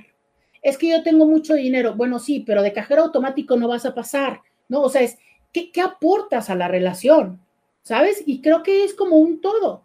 ¿Por qué? Porque si tú vas por la vida mostrando que tienes mucho dinero, bueno, obvio las personas te van a ver como esto, ¿sabes? Como una persona de quien pueden obtener una ventaja y tarde que temprano tú me vas a decir, porque me lo han dicho en consulta, es que pareciera que nada más me ven como cajero. Bueno, pero si tú lo que haces es llegar este, a, a pantallar a todo el mundo y a dar regalos y las llevo a tal restaurante y les hago y les mando y les doy esos regalos, pues ¿cómo quieres que las personas vean tu lindo corazón? ¿No? Si les apantallaste con los regalos. Entonces es, creo que son eh, dinámicas y recursos que todos tenemos, porque todos a los ojos, alguien me dijo alguna vez, ¿no? Esta frase enamoradora. De todos en los ojos correctos somos hermosos. Entonces, siempre habrá una persona que ame tu cuerpo, que ame tu forma de, de, de, verte, de ver la vida. De verte y todo. Pero es en general, ¿qué aportas? Porque hay muchas personas que llegan hasta la parte donde, y esta que es una parte, Paulina, importante, que es en estos guiones de cómo hacer una relación de pareja, creo que muchas veces nos quedamos así como en las películas de Disney, que es, sabemos cómo hacer la pareja y luego ya no sabemos qué hacer con ella, ¿sabes? Entonces, no sabemos muy bien el truco de la seducción, del acá, del va y viene, pero a la hora que esto se acaba, ¿no? Entonces ya me pasó un año y medio y es el mismo con el que sigo despertando, ya me pasaron dos años y es la misma, híjole, sobre todo cuando lo que disfrutas, que me ha tocado mucha gente, es ese proceso y como diría mi amiga Rocío, es como los perros que le ladran a la llanta del coche, o sea, va a ladrar, ladra, ladra, ladra, y ya que se para el coche no saben qué hacer, ¿no? Porque es todo el proceso de estar seduciendo, que es lo que disfrutan mucho, de sentir como la adrenalina esta, de, de poder conocer a alguien y de estar mensajeando con esa persona y de estar planeando las citas, pero cuando ya se trata de entrarle a todo lo demás, se vuelve complicado. Claro, y es que, a ver, hay barro Roberta, ¿no? Que siempre es este la rompecorazones aquí, pero no por lo que ustedes piensan. Yo me tengo que ir a otra pausa. ay, qué fuerte, no voy a poder arruinarles el romanticismo. No, bueno, pues espérense para la pausa. No se vayan, ¿eh? Les va a gustar. Ya volvemos. Roberta Medina, síguela en las redes sociales. Ya regresamos, dice, hola, por fin las encuentro en vivo, saludos atentamente Lidia Ávila y no la cantante. Saludos, qué bueno que eh, nos encuentran en vivo, eh, me encanta, me encanta que nos estén acompañando. Eh, dice por acá, 16 años y estoy justo en ese lugar, ¿no? Dice, ¿por qué hay personas que pierden el interés al saber que tienen la atención de la otra persona? Em, Como el perro. Eh, porque, porque es así, porque el cerebro, porque es normal, porque es común, porque, bueno, quito lo de normal. A ver, miren, estaba tratando de verlo de la otra. Eh, ¿Por qué? Ok, porque hay un proceso que se llama habituación y es natural. Cuando digo natural es funcional, ¿sabes? A ver, si nosotros siempre estuviéramos viendo las cosas como novedad, no tendríamos espacio para conocer otras cosas nuevas, ¿sabe? Aunque hay este plonasmos en mi frase, pero un poco así. Entonces es, por eso es que necesitamos ir en lo, lo conocido, llevarlo a otro segundo plano, como un poco lo que explicábamos ayer Paulino y yo cuando decíamos de la música, ¿no? Es cuando ya te conoces la música, ya incluso la puedes, sí, tenerla como de acompañamiento, pero que no sea e-, este sonido que estás así como, ¿y qué es eso? ¿Qué es eso? ¿No? Entonces, eso pasa con la pareja. Pero cuando yo les decía es, eh, entonces, tenemos que aprender a derivar placer de otras formas.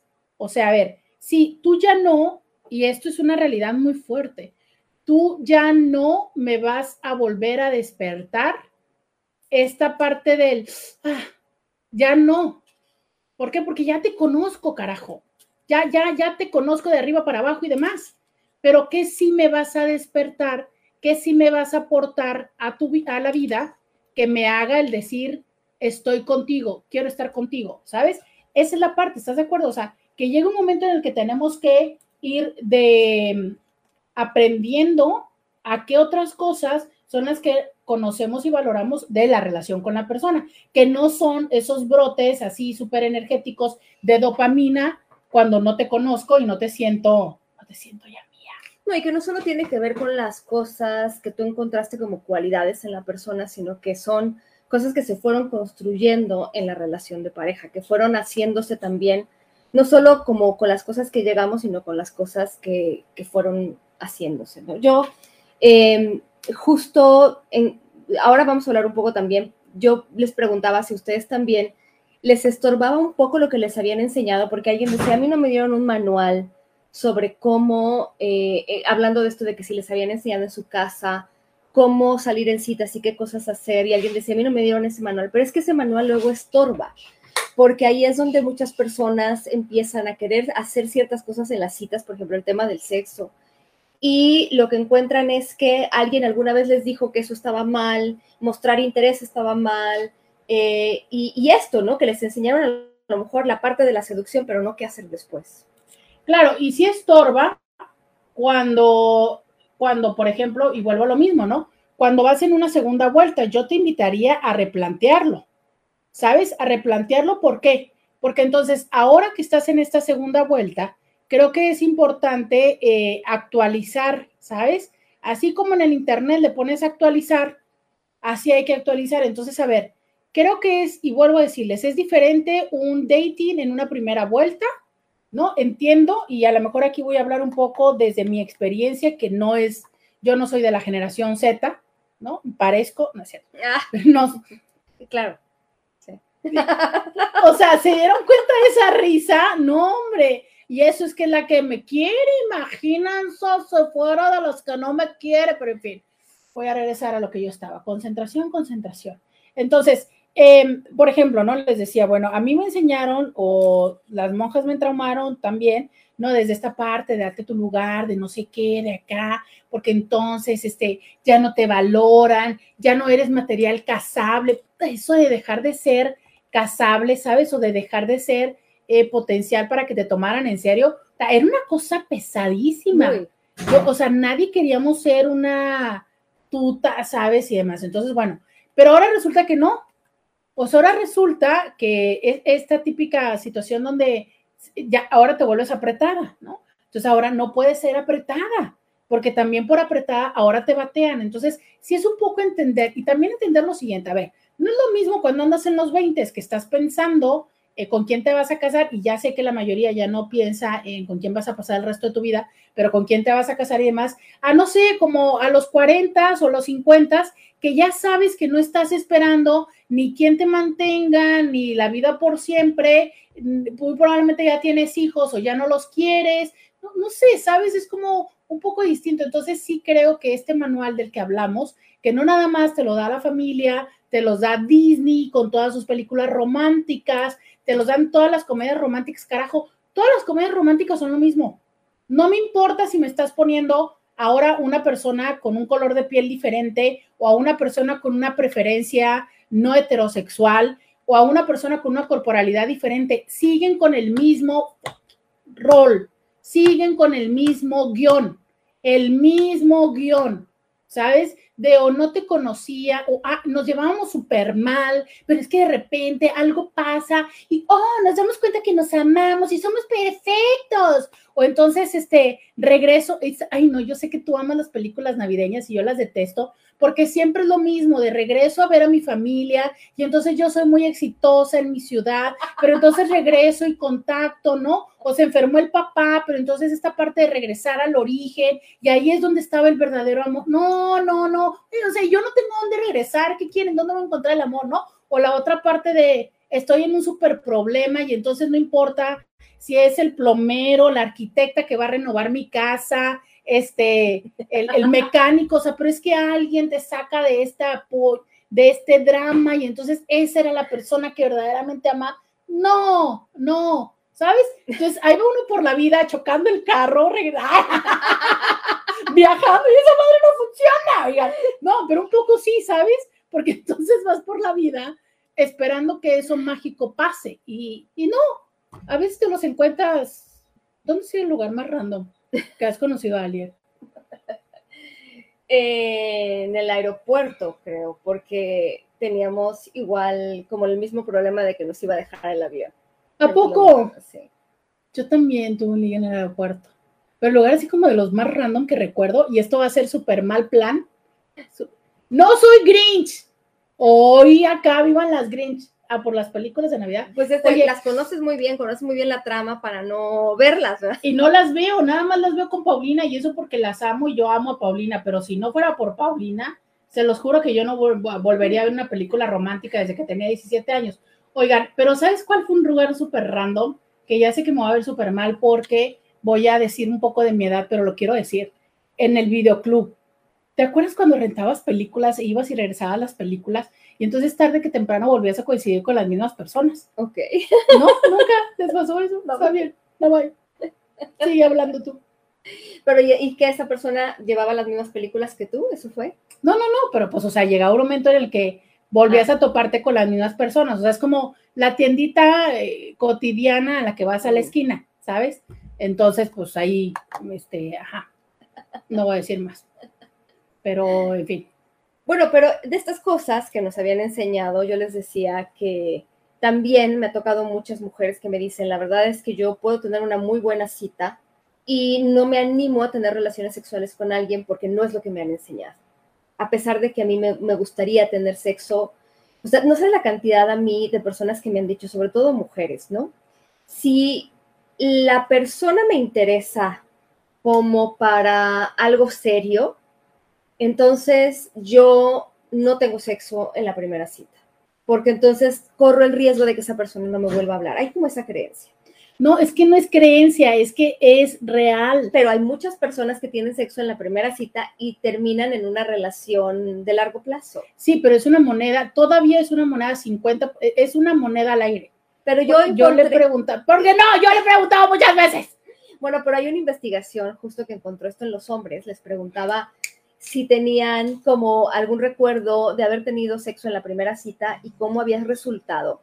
y resulta que tenían más posibilidades de pasar más tiempo con esa persona que habían tenido sexo en la primera cita. Pero ahorita voy a hacer mi investigación, claro que sí. Todos mis cintis, manita arriba, neta y buen plan, manita arriba, hombres y mujeres, manita arriba, si ustedes conocen a alguien y en la primera noche hay cama, si consideran la posibilidad de tomarle en serio a largo plazo.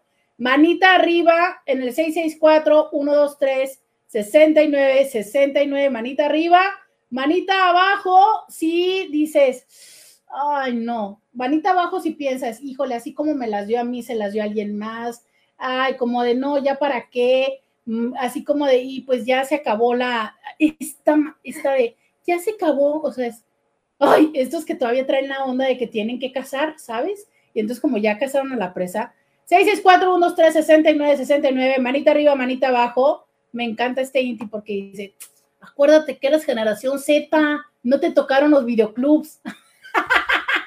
no, no, no, pero fue en mi vida pasada. Vamos a la pausa y volvemos. Podcast de Roberta Medina.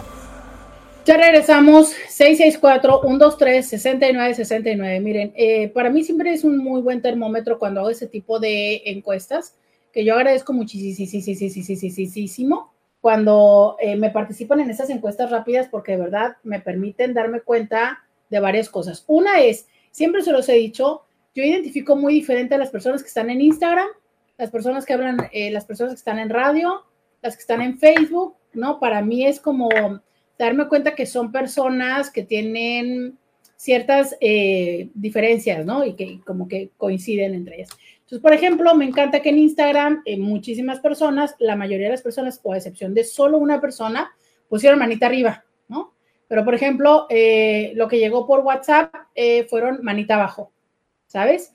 Y me gustó mucho esta forma de pensamiento de esta chica, porque dice, si es que un hombre me descarta por eso, pues muchas gracias porque no somos compatibles. Y vuelvo a esta historia, ¿sabes? Es una historia de una mujer, de eh, una mujer que está, en, luego esta frase que también ya está un poco trillada, pero empoderada, ¿sabes? Es, creo que es de una persona que sabe lo que es, lo que vale y que entonces se encuentra con una relativa, mm, probablemente ni siquiera es facilidad, pero si él decir, ok, si tú no, no me aceptas o no te gusta lo que soy, con permiso. Y que creo que los seres humanos deberíamos hacer eso. O sea, es, si tú no encuentras mi cuerpo atractivo, pues no soy para ti, con permiso. Si tú no encuentras eh, o no puedes coincidir con que yo tenga hijos, hombres y mujeres, pues entonces con permiso, ¿sabes? Porque tengo hijos y los hijos no van a desaparecer. Y por mucho que yo le juego a desaparecértelos, sobre todo los hombres, por favor no hagan eso, porque en un primer momento sí no están muy en contacto con sus hijos, en lo que te, en lo que sabes, en lo que estoy muy emocionada, con, muy emocionado contigo y demás, pero tarde que temprano te aparezco a los hijos. Entonces la relación se desestabiliza. Entonces, justo esto, ¿saben? Seamos honestos desde un principio.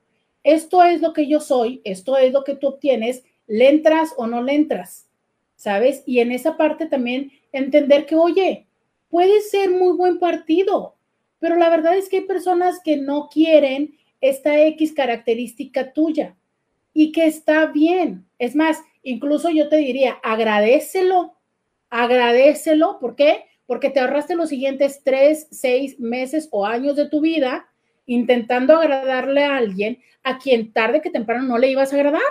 ¿Y qué complejo es esto? Porque ya cuando entramos en una relación, voy un segundo, cuando entramos en una relación desde este compromiso, empezamos a conceder, a cambiar, a negociar cosas para llevar bien la relación y entonces imagina que después de seis años, o sea, no nada más el tiempo, sino todo lo que yo hice, todo lo que me esforcé, cuando desde un principio esto no iba a funcionar porque yo y usted póngale lo que quiera en ese blanco, ¿no? Sí, yo voy a decir justo esto y del otro lado, ¿no? Si yo tengo claro que hay cierta característica de una persona con la que yo no voy a poder convivir, de repente en esta emoción de estar buscando gente, yo hago eso como ya no es tan importante.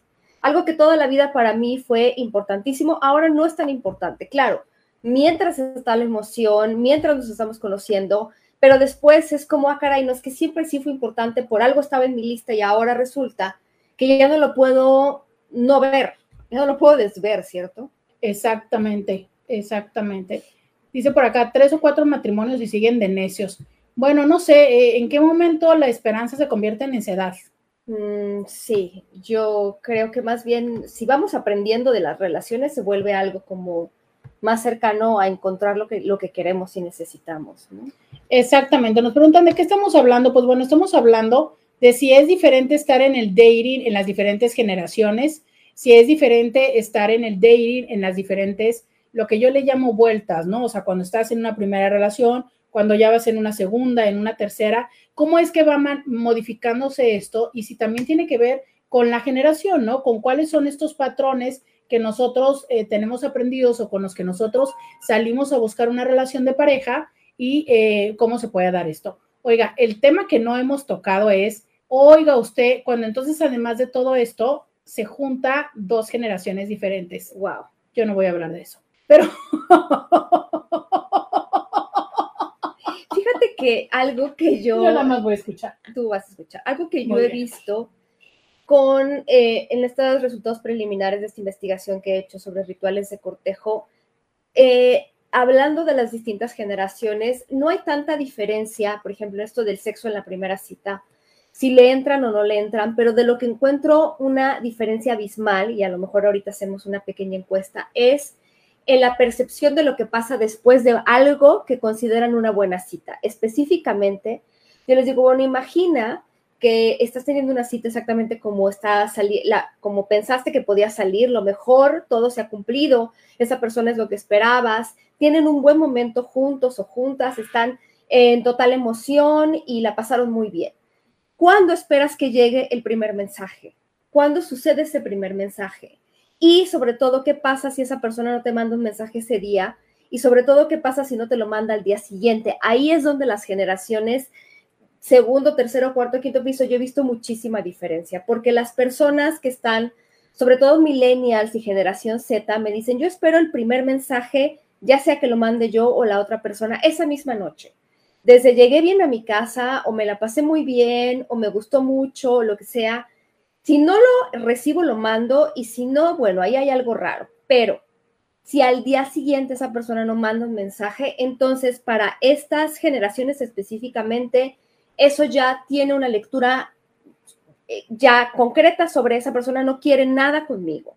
Y yo le pregunto de repente más, por supuesto, en general, ¿no? Porque hay de todo, pero ya personas que son baby boomers, que son generación X, no todas las personas, pues, pero que, si no hay mensaje al día siguiente o ese día, no es un problema, no es un tema. Pero ahorita el lenguaje de comunicación a través de los mensajes, para muchas personas, no sé si a lo mejor es por el tema del número de vuelta en el que estás, porque también ha habido personas que están en la segunda vuelta y eso es a, lo que les cuesta trabajo, adaptarse a la idea de que los mensajes son una forma de comunicación importante. Bueno, pero a ver, eh, ahí te dice, ¿no? Si no lo recibo, lo mando. ¿Cómo? siempre he dicho que soy un, híbrido, ¿no? De, muchas cosas, porque, ok, o sea, yo sí me manejo por mensajes, ¿sabes? Yo en eso sí soy muy zeta, por favor, mensajes, no llamadas. Pero ¿cómo? Porque también, también traigo mi parte millennial, ¿no? De los hombres, los hombres lo mandan primero. ¿sabes? Entonces, no, pero y luego, si, si, yo dijera de la parte boomer, que esa nada más, por contacto, por osmosis la tuve, ¿no? De entonces hay que esperar los tres días. Más bien te porque no lo boomer ahí. Porque, no, no, no, eso es, eso es la de la mayor parte de los millennials. Digo, de la X. No, de la, pero la mayor parte del, bueno, o de la X, pero la mayor parte de los millennials y la generación Z me dicen, ese mismo día yo espero un mensaje o yo lo mando. Bueno, pero de los late millennials, los del principio de los millennials que todavía vienen pegados con los X, todavía traen esta parte así como de, bueno, el hombre tiene que medio tomar la iniciativa. Y los boomers son de los de la, madre de, de, librito, ¿no? De no lo hagas ese mismo día porque no muestres mucho interés, entonces tienes que esperar hasta el tercer día. Entonces, ya no se usa. O sea, de verdad estoy hablando de las nuevas generaciones, es si no me manda un mensaje o de las personas que están ahorita saliendo en cita, si ese día no me manda un mensaje, hay un problema.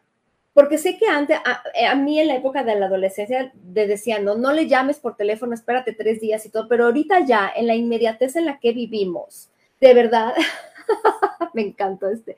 A veces el ritual de cortejo pareciera concurso de ver a quién le interesa menos. ¡Qué buena frase, esta me la voy a robar y ahorita te voy a yo a complementar con algo. Qué buena frase, porque sí pareciera, pero yo me topo en esta investigación con muchas personas que, que sí, yo veo que hay gente totalmente en ese rollo y también gente que está hablando de, no, no, es que yo lo que necesito es en ese momento saber si sí o si no pasé el casting, la prueba, si la persona se sintió como yo, si no hay mensaje ese y al día siguiente ya, para mí la lectura es, no hay interés. Pero fíjate, yo encuentro, y, con esta parte donde lo comenta este chico, que es, encuentro que también sigue habiendo una parte del mensaje no escrito de entonces, no te voy a escribir porque si te escribo inmediatamente es como un sí estoy interesada o interesado, ¿no? Pero entonces, si te escribo mañana es como un sí, pero un no, porque entonces a lo mejor me interesa como algo casual, pero no necesariamente algo que sea definitivo, ¿no? Entonces, creo que un poco seguimos jugando con esta parte, o sea, es, sigue habiendo códigos no escritos que están por ahí, ¿sabes? Flotando en el aire. yo quiero investigar. Y que, y que quien te los traduce, pues quien tiene más experiencia, pero, pero quien ha pasado más, más con más personas y te dicen, ah, sí, por eso no, pero sabes, luego va uno por la vida de ingenua de primera vez y entonces dices tú, pero ¿qué está pasando? O sea, ¿por qué? Sí, que no se supone que si cogimos bien, entonces ¿por qué no me escribió? Exacto. Pero al segundo o tercer día que te escribe otra vez, tú dices, a lo mejor sí, pero resulta que no, porque era porque pues ya no, o sea, pasaron. Yo debo, yo insisto que si hay una friend zone, debería haber una sex zone, ¿sabes? Sí. sí. O sea, es como, conoces a alguien y dices tú, ay, no, como que no me da para pareja, pero sí como para amigo. Y hay otras veces que dices tú, mm, no me da como para pareja, pero sí como para quitarme las ganas. Entonces yo creo que debe de haber una sex zone. Sí. Aquí dicen, soy X, pero si me interesa la persona, envío mensaje. Creo que ahora eso es justo la situación. La situación justo es esa. Es ahora el tema de los mensajes es importante. ¿Qué dice? ¿No? Eh, todo el problema es la falta de sinceridad y el miedo al rechazo. Claro, ahí es donde estamos jugando a eso. Ahorita les voy a leer algunas frases interesantes, pero, pero ahora es eso y también hay personas que dicen del mensaje que yo reciba después de esa cita maravillosa, si salió bien, va a depender que yo vea o no vea a la, persona la siguiente vez. Voy a revisar mi historial de mensajes y ahorita les contesto. Oigan, dice por acá, eh, por aquí cuarto piso, bajos. Si sentí clic, sí mandaría mensaje el mismo día, pero sí recuerdo lo que dice Roberta, de que valía la pena hacerla esperar, darse a desear. Ah, pero qué bueno que ya eso ya no está tan de moda, oiga. Vamos a la pausa y volvemos. Podcast de Roberta Medina. Ya regresamos.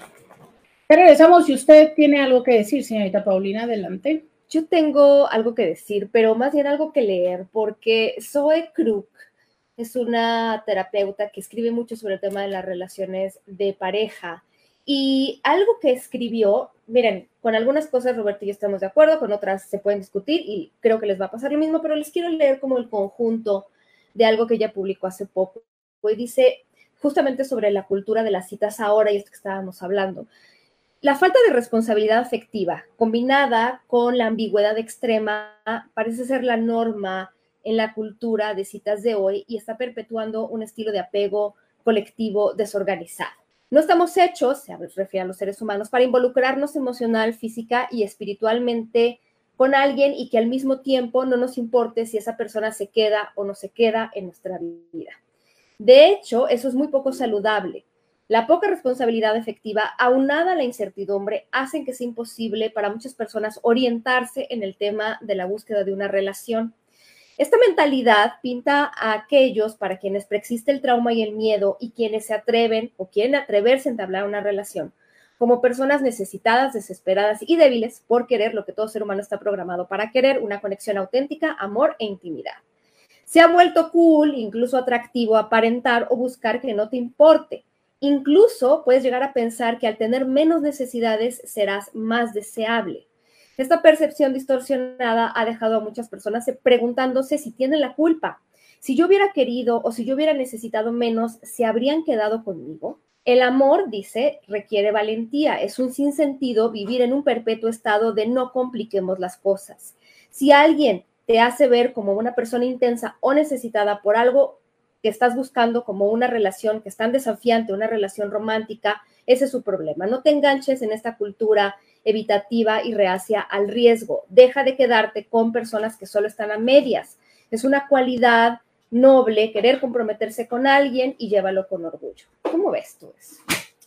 Em, yo veo que una vez más, ¿no? Este, es esta parte de no darnos cuenta cómo nosotros seguimos validando estos patrones y que tiene que ver eh, con esta, híjole, dificultad y con este temor del rechazo, ¿sabes? Yo por eso le decía hace un momento, si tú te encuentras en que tienes que flexibilizarte demasiado o que tienes que despegarte mucho de lo que para ti es algo importante o eh, es parte de tus valores personales, no lo hagas, ¿sabes? Por, yo les decía en aquel momento por la cruda moral, que un poco eh, es lo que ella dice, o sea, que es esta parte de sentirte mal y de decir, híjole, es que sí fui muy niri, sí pedí mucho, es que ¿qué me costaba permitir que, o es que, para qué, no? Hace un momento, eh, tengo una persona en consulta, y entonces esta persona varias veces le hacía saber a él lo que le molestaba, el que él le estuviera poniendo likes en fotografías a chicas desnudas en Instagram, ¿no?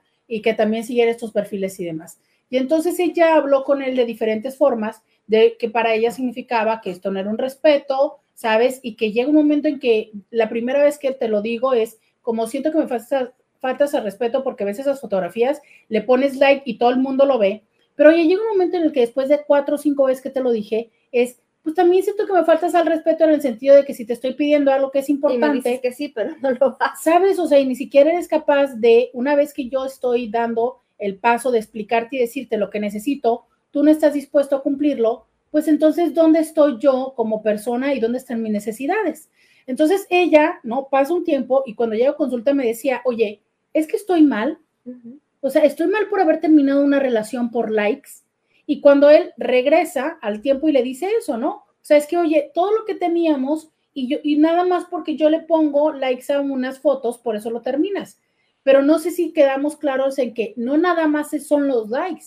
O sea, es detrás de esto hay un no escuchas mis necesidades, no te importa cómo me siento, el, lugar público, ¿no? ¿Por qué? Porque habrá personas que ni siquiera se dan cuenta, pero esto donde ella decía, oye, es que otra vez, fíjate, tu vato está haciendo esto, ¿sabes?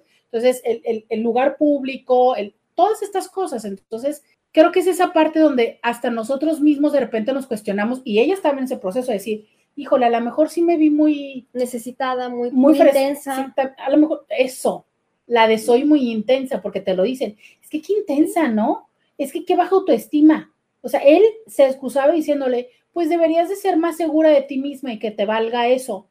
¡Wow! Entonces, si yo debería ser más segura de mí misma y que me valga esto, ¿qué es lo que tú tendrías que hacer, no? Para que después de que yo te he pedido cinco veces algo, te cueste tanto trabajo cumplirlo, ¿sabes?